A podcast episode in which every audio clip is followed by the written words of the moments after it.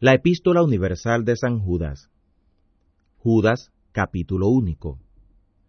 Judas, siervo de Jesús el Cristo, y hermano de Jacobo, a los llamados santificados en Dios Padre, y conservados en Jesús el Cristo. Misericordia, paz y caridad os sean multiplicadas. Amados, por la gran solicitud que tenía de escribiros acerca de la común salud, me ha sido necesario escribiros amonestándoos que os esforcéis a perseverar en la fe que ha sido una vez dada a los santos. Porque algunos hombres han entrado encubiertamente, sin temor ni reverencia de Dios, los cuales desde antes habían estado ordenados para esta condenación, convirtiendo la gracia de nuestro Dios en disolución y negando a Dios, que sólo es el que tiene dominio, y a nuestro Señor, Jesús el Cristo. Os quiero pues amonestar, ya que alguna vez habéis sabido esto, que el Señor, habiendo salvado al pueblo, sacándolo de Egipto, después destruyó a los que no creían.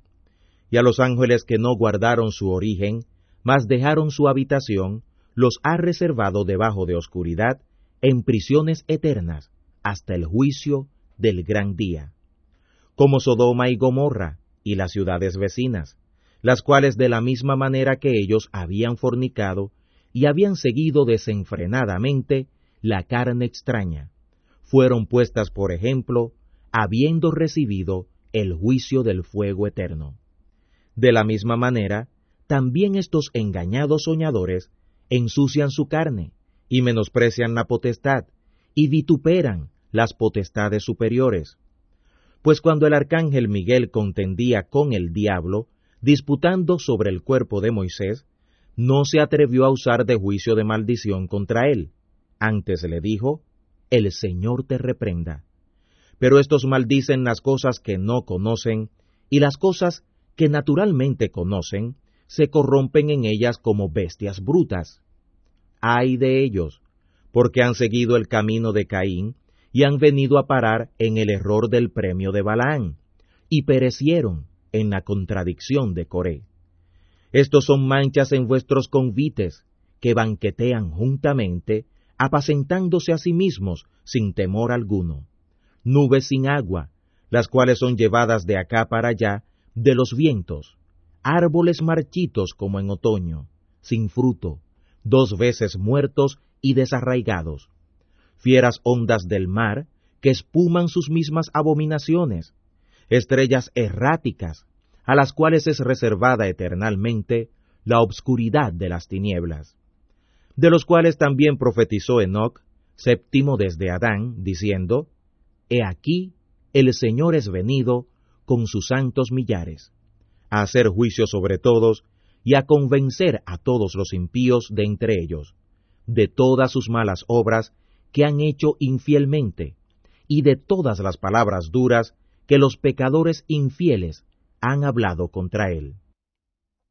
Estos son murmuradores, querellosos, andando según sus deseos, y su boca habla cosas soberbias, teniendo en admiración las personas por causa del provecho.